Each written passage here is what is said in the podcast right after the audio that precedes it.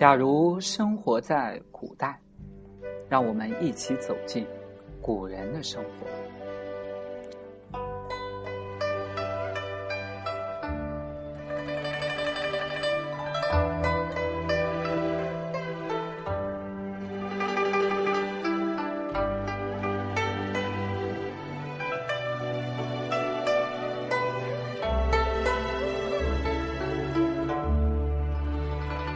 今天我们要回去的时代是宋朝，找一找最早的广告。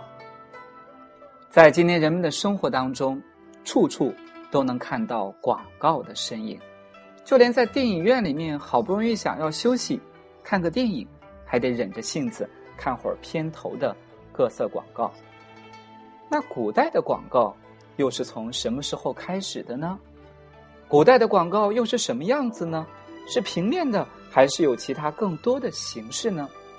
这个问题的答案，我们可以在展示于国家博物馆展厅中一件其貌不扬的青铜板上找到答案。它不仅是中国最古老的广告，更是世界上最古老的广告。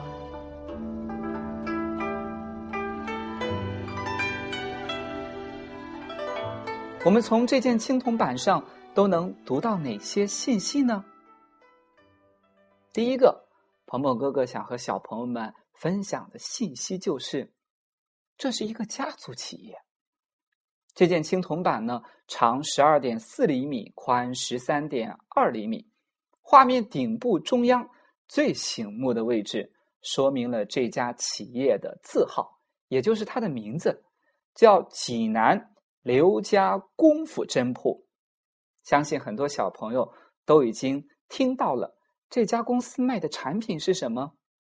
对了，主要产品是古代生活当中必须的绣花针。这位老板已经有了商标保护的意识了，在字号下方中央的区域是一只正在磨杵或者是正在捣药的白兔。当然了。这样的设计是有用意的，小朋友们想想看，在这时候买真的都会是什么人呢？对，真的消费群体主要是妇女。为了能让他们清晰的辨识和记住产品，图画是传递信息最好的方式了。为了提醒消费者们认准这个商标。这个特别有心眼儿的老板，还在画面的两侧留下了一行字，字是这样写的：“认门前白兔儿为妻。”什么意思呢？门前有白兔的，才是我们正宗的刘家功夫针铺。在画面的下部，应该算是这则广告文案部分的正文了。这么写的：“收买上等钢条。”造功夫细针，不误宅院使用，转卖新饭，别有佳饶，请记白。这段话到底什么意思呢？就给小朋友们介绍两个最有趣的信息。第一个信息呢，是说明了这家企业有非常好的质量，非常好的信誉。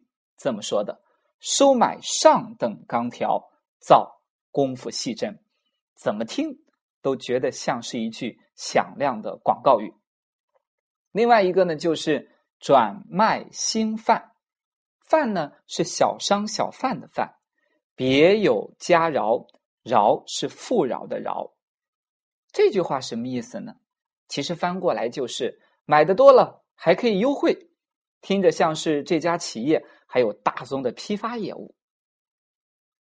鹏鹏哥哥想和小朋友们分享的第二个信息点就是，这个青铜板的用途到底是什么呢？为了避免使用久了损毁啊、变形啊，或者是像木头腐烂掉，这家老板使用的是铜板，在整块铜板上雕刻出广告图文并茂的内容。快速印刷出来的广告都可以用在哪些地方呢？古时，在卖出一些产品的时候，也会像我们今天一样，随着产品会加一些单页，很像今天的什么呢？小朋友都见过产品说明书，用来说明产品的信息。人们把这些单页呢叫做仿单，或者是果贴。果是包裹的果，贴是创可贴的贴。这块青铜板印刷出的单页，用来包裹产品是再合适不过了。也许无意间就会被邻居看到，又发展出一个新的消费者。当然了，也可以作为海报啊、招贴画啊，张贴在店里或者是户外，都能起到很好的宣传作用。也有人认为，哎，如果作为招贴画的话，是不是尺寸有点小了？小朋友们觉得呢？第三个，鹏鹏哥哥想和大家分享的是他传奇的发现经历。话说，一九四六年抗战胜利，上海市博物馆重新开放，需要更多文物的收藏和展示。于是呢，著名的历史学家杨宽先生。和博物馆的工作人员经常会去古玩市场去物色古董，在其中一家古董店买到了这件青铜板，但是当时啊，也仅仅限于认识到它是一件难得的文物而已。真正挖掘出它在广告史方面价值的，是一位叫做徐百义的先生。有兴趣的家长。可以上网搜一搜这位徐百义先生，他被认为是中国广告业的先驱。那是一九五七年，徐先生呢在参观博物馆的时候，偶然发现了这件青铜板，认为它是迄今为止世界上发现的最早的印刷广告的实物，比欧洲广告的历史啊要早了三四百年。因为这件青铜板。是发现在古董市场的，并不知道出土的地方在哪里。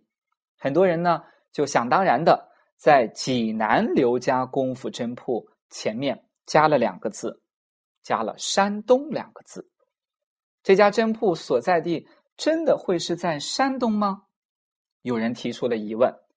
宋代时有很多商家，即便经营地，也就是做买卖的地方不在老家，在外地。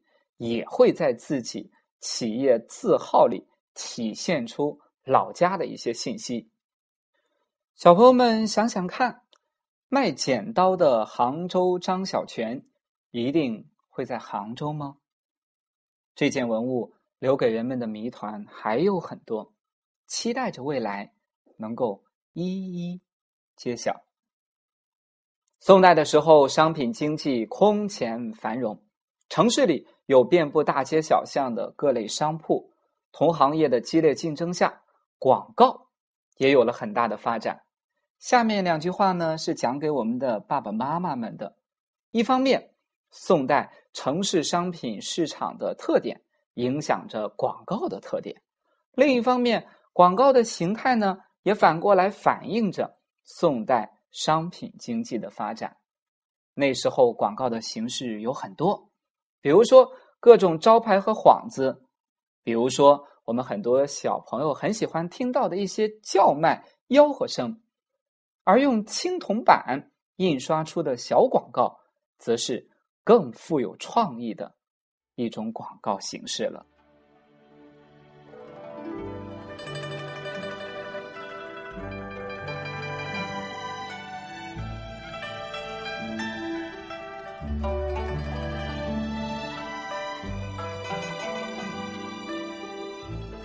好了，我们今天假如生活在古代，带领大家找的是最早的广告。